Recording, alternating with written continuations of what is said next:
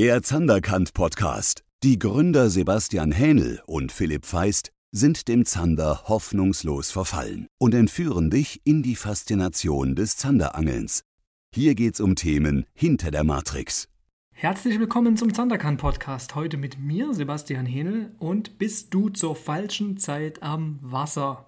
Es geht um das Thema Beißzeiten und Zander haben je nach Revier und je nach Gegebenheiten, die aktuell herrschen, tatsächlich ihre Phasen und ihre Zeiten. Eigentlich haben das viele Fischarten, eigentlich alle kann man sagen. Beim Zander können wir uns das aber zunutze machen, wenn wir darum wissen.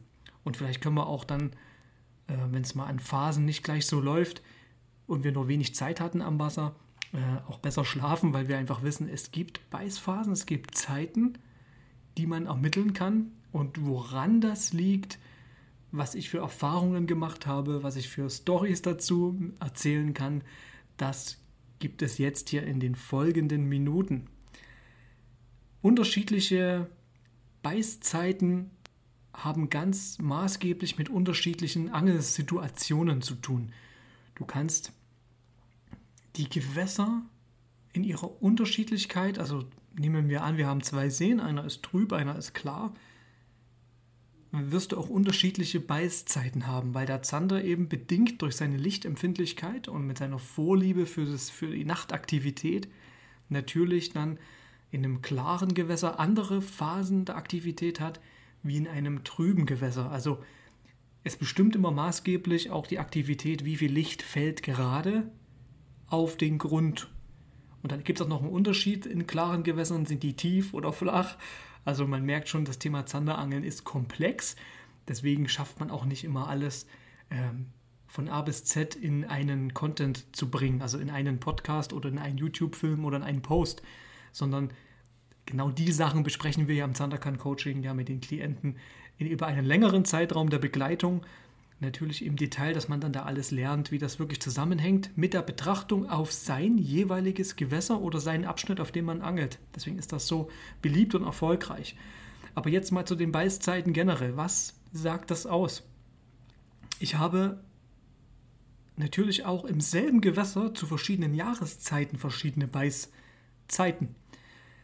Beispiel die Tageslänge. Nehmen wir an, wir haben ein Kanalabschnitt, der angetrübt ist. Und wir angeln da auf Zander und im Juni sind die Tage natürlich extrem lang. Das Wasser ist warm, der Stoffwechsel der Fische hoch, das heißt der Energieverbrauch, der Umsatz, ähm, den das wechselwarme Tier äh, dann braucht, also mit der Nahrungsaufnahme, ist erstens höher und zweitens ist der Tag lang. Das bedeutet, die Zander, die gerne bei einer Wassertiefe von 3-4 Metern äh, und das ist nur angetrübt, gerne erst in der Dämmerung richtig aktiv werden würden, sind aber gezwungen, schon am Tag Aktivitätsphasen zu haben, weil ja der Stoffwechsel die sie dazu drängt und der Tag so lang ist, dass sie auf die Nacht nicht warten können. Deswegen sind Zanderfänge gerade Anfang Juni bis Mitte Juni vor allen Dingen ähm, häufig auch untypische Fänge, wo man sagt, wow, ich habe hier zur Mittagszeit im klaren Wasser jetzt einen großen Zander gefangen. Wo kommt der denn her? Das ist maßgeblich mit dieser ja, Reizbarkeit hängt das zusammen, dass sie nicht so lange warten können, bis sie wieder aktiv werden und dann jagen. Ähm, während das dann im selben Kanal, die Trübung hat sich nicht geändert, zum Beispiel im Herbst, Oktober, November wieder ganz anders aussieht, dass du da dich äh, am Tag wund werfen kannst und dann hast du 20 Minuten Beißfenster zur, zu einem bestimmten Sonnenstand, der dann äh, tiefer über dem Horizont ist. Entweder spätabends oder dann erst äh, ja, im Bereich des Sonnenuntergangs. Also irgendwann ist eine Phase, wo es dann interessant, also wo es dann interessant wird, weil die Zander dann aktiv werden und jetzt ihre Wohlfühlzone haben vom Lichteinfall, der ihnen dann das Go gibt, jetzt bin ich bereit für Aktivität. Und dann reagieren sie erst auch auf Köder. Bedingt auch mit dem kälter werdenden Wasser, ne, brauchen sie nicht so viel Nahrung und sind dann natürlich dann fester genagelt. Ich habe aber auch im Sommer und auch im Juni schon Beißphasen erlebt, dass man einen Spot beangelt. Und ich weiß, der ist gut, das passt hier. Und man fischt ein, zwei Stunden und müsste ja der Meinung sein, jetzt ist hier abgefischt, ich gucke nochmal woanders. Ich sage immer so gern, hin und her hält Fangbuch leer. Und wenn du aber dem Platz vertraust und einfach weißt, nicht weil du vorher schon gefangen hast, sondern einfach weil das nach Fisch riecht, das ist oft auch eine Erfahrungssache. Oder wenn ich Plätze mitgebe, auch meinen Klienten im Coaching und sage, pass auf, das sieht ja gut aus, nach allen Informationen, die ich von dir jetzt hier habe, bleib dran, mach das mal. Und irgendwann kommt die Beißphase und dann baff, kommt ein Fisch, obwohl man das ja eigentlich schon abgefischt hat. Was bedeutet das? Wir können unter Wasser ja nicht unbedingt reingucken. Ähm, entweder sind Fische dann in dem Moment da, weil sie aktiv werden, sich bewegen, dann hinkommen an so einen exponierten Platz, oder sie waren schon da und fangen an zu reagieren. Nichtsdestotrotz ist unsere Strategie, das Beißfenster zu ermitteln, wann das überhaupt empfänglich ist. Und dazu kann ich ähm, auch geile Anekdoten bringen, weil ich ja auch im Austausch stehe mit wirklich fähigen Leuten, zum Beispiel der Andreas Gutscher vom, von Andis Waller Camp am Po-Delta. Äh, wir sehen uns und hören uns auch nicht jedes Jahr, aber er hatte, als ich mal zu Besuch da war, das letzte Mal, das ist aber schon länger her, es war glaube ich im Januar 2020, genau, war ich da und er hat eine schöne Sache erzählt. Er veranstaltet diesen Zander Cup, wo 20 Boote in dem ganzen Delta unterwegs sind. Also wir sprechen von einem breiten Strom mit zwei Altarmen und dann noch so Einfahrten, wo noch ein anderer Fluss noch dazu kommt. Also ein Riesengebiet. Und diese 20 Zanderangler, die sind unterwegs und fischen. Und er hat eine WhatsApp-Gruppe, wo er dann die ganzen Fänge dann reinkriegt und die dann wertet ne, und dann, dann äh, Schriftführer macht. Und es ist ein sehr, sehr interessantes Phänomen. Die stehen auf guten Plätzen, die fischen und machen und es passiert irgendwie gar nichts, bis dann alle Fänge auf einmal reinrasseln. Und zwar unabhängig davon, wo die Angler stehen. Und jetzt gibt es zum Beispiel unterschiedliche Spots. Der eine ist ähm, etwas klarer, das ist ein Altwasser. Und im Hauptstrom ist es ein bisschen trüber. Und selbst dieser Unterschied ist bloß verzögert, dass es dort eher anfängt zu beißen als woanders. Aber die Beißphase ist ungefähr eingekesselt. Und das heißt, er hat dann wirklich Stoßzeiten, wo auf einmal die Fänge aus sämtlichen Gebieten reinkommen und dann wieder Zeiten sind, wo zwei, drei Stunden gar nichts passiert, obwohl 20 Boote an verschiedensten Spots draußen sind. Jetzt münze ich das mal runter auf einen Angler, der jetzt unterwegs ist vom Ufer aus oder auch vom Boot von mir aus und verschiedene Spots kennt und äh, fischt einen an, da kommt nichts und fährt zum nächsten Spot. Angelt den, fährt zum nächsten Spot, angelt den. Dann kann es sein, dass er in der Beißphase, gerade wenn es eine kurze Beißphase an dem Gewässer aktuell gibt, gerade im Auto sitzt oder die Routen zum Spot schleppt oder über Stacheldrahtweiden äh, hüpft und drüber steigt oder drunter wegklettert und das verpasst anstatt darauf zu vertrauen, hey, der Platz ist gut, ich weiß, er liefert irgendwann und ich muss auf eine Beißphase fischen, nicht auf, äh, wenn ich einen Fisch finde, beißt er sofort, sondern andersrum ranzugehen. Und ähm, wenn man sich das mal vor Augen führt, könnte man da eigentlich an einem guten Platz bleiben, bis einer beißt. Das ist aber eine mentale Sache. Also es ist Kopfsache oder auf Englisch gesagt Mindset, wie man das betrachtet ob man das aushält. Man ist ja auch neugierig, will ja auch wieder äh, probieren und gegenprobieren und der Spot, wie sieht denn der heute aus, ist ja alles zum Hobby dazugehörend. Es ist ja kein Leistungssport. Aber wenn man es wirklich vorhat, effektiv zu angeln und sagen, hey, ich will jetzt hier, äh, ich hätte schon Bock, einen Zander zu fangen, dann ist hin und her, hält Fangbuch leer, schon eine These, die greift. Und ähm, dass man da wirklich dran bleibt und bestimmte Spots dann länger befischt. Und ähm, zweite Geschichte, die ich auch im Zusammenhang mit dem Andi da habe, sind, da kommen österreichische Gäste, das sind ältere Herren, die gerne Zander angeln und die haben einen Spot, wo sie mal gut gefangen haben, der auch immer wieder mal Fisch produziert. Und sie stellen sich dahin, verankern das Boot und angeln. Zehn Minuten. Und dann spielen sie Karten. Die Geschichte fand ich so gut, die habe ich mir gemerkt, die kommt jetzt hier rein. und Danach angeln sie wieder 10 Minuten, dann spielen sie wieder Karten. Und komischerweise fangen die Jungs genauso viel Fisch wie andere Gäste, die gerade da sind und die hin und her fahren und alle Spots abklappern und befischen und, und ganz ähm, fleißig sind und den ganzen Tag durchwerfen und, und auch Spotwechsel machen und Co. Das heißt, das Beißfenster ist irgendwann da. Und die drei Herrschaften sind dann auch da. Sie spielen Karten, sie machen es gemütlich und befischen immer denselben Platz, immer mal 10 Minuten. Und wenn es die Beißphase einläutet, kann es dann auch sein, dass sie mal wirklich in 20 Minuten drei Fische im Boot haben. Das ist alles schon passiert. Und dann fragt man sich, sind die dann gerade da, die Fische, oder ist es wirklich eine Beißphase? Wenn man das vergleicht am gleichen Angeltag und sind andere Angler unterwegs, im gleichen Revier und fischen den ganzen Tag durch und verschiedene Stellen und die haben am Ende auch nur zwei, drei Fische erwischt. Und das heißt nur, ist doch schön, ne? Aber die haben genauso viel gefangen oder ähnlich gut. Und dann kommt das Paradoxe zur ähnlichen Zeit wie auch die, die Herrschaften, äh, die das so gemütlich angehen und Karten spielen. Das sind so Sachen, wenn ich die höre und dann mal in mich gehe und denke, hm, wie ist denn das wirklich? Ja, ich, dann ertappe ich mich dabei. Das ist, wenn ich äh, ertappe mich dabei, wenn ich zurückblicke und sage, ich habe hier ausgefischt, ich habe, bin dran geblieben, den ganzen Tag durchgeangelt, dann hatte ich eine Phase, wo es auf einmal lief. Oder zwei, drei Phasen, wie im Juni zum Beispiel. Die können auch im Winter passieren. Ne? Also ich will jetzt das nicht in Abrede stellen, äh, dass es im Winter nur eine kurze Phase gibt. Das nicht. Es ist immer gewässerabhängig.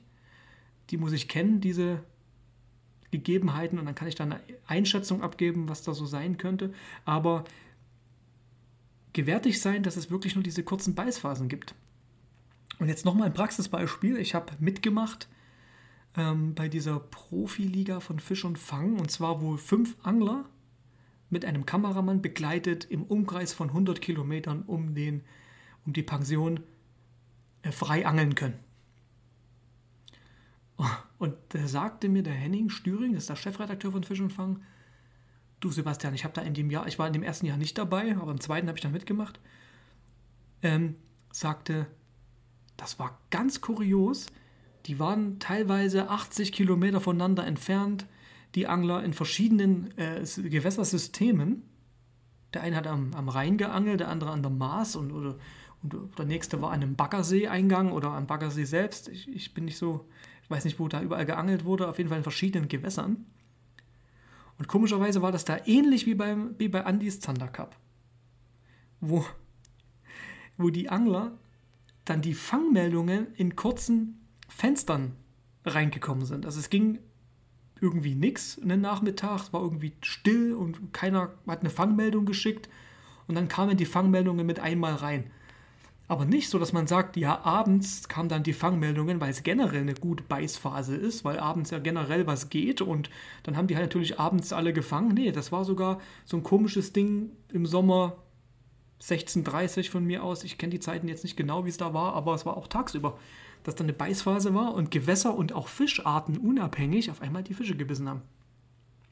Und man konnte das da im Live-Ticker über diese WhatsApp-Gruppe, wo die Kameramänner quasi gleichzeitig auch die Fänge dokumentiert haben und reingestellt haben, wunderbar verfolgen, dass es dann auf einmal losging. Also der erste Fisch, der dann reinkam, hat dann eine Beißphase eingeläutet, wo dann auch die anderen Mitangler dann aus, auf aus verschiedenen Bereichen die Fische gepostet haben. Also die Fänge eingegangen sind. Und das bringt einen dann schon wirklich zum Nachdenken. Und man sagt, hm, wie viel ist denn dieses Spot-Hopping wert? Andererseits habe ich an, an, an Tagen, wo es gut läuft, dann auch durch viele Stellen abfischen auch viel mehr Fisch gefangen. Also es gibt keinen goldenen Schnitt, wo man sagt, das ist die Regel, angel einfach so lange, bis du einen fängst. Das will ich hiermit nicht sagen, aber mal sensibilisieren dafür, dass es wirklich diese Beißphasen gibt. Besonders beim Zander halte ich das für sehr, sehr ausgeprägt. Das kann Mittag sein, das kann Nachmittag mal sein. Und ich habe das selber rausgefunden von meinen Angeltagen der letzten Jahre immer mal wieder sowas, aber auch äh, von den Klienten im Coaching, dass ich diese Beißphase, wenn man die einmal ermittelt hatte, eine Weile hält, aber nicht in Stein gemeißelt ist. Die wechselt wieder. Also wenn du am Wochenende der 16 Uhr eine Beißphase hattest an so einem Spot und du bist dann Montag nochmal da, hast du dann ungefähr eine halbe Stunde vorher, nachher, ne? also das ist so nicht immer auf die gleiche Uhrzeit, aber in diesem Beißfenster wieder Kontakte. Das Tricky, die tricky Geschichte daran ist, wie sagt man auf Deutsch, tricky, yeah. also das Verrückte dabei ist, oder die Schwierigkeit, die da drin hängt, ist, dass du eine Woche später am gleichen Platz eine andere Beißphase hast. Dann kommt es nicht 16 Uhr, sondern 13 Uhr. Und da bin ich noch dran, das zu verstehen, was sich da ändern muss, wieso sich diese Phase ändert.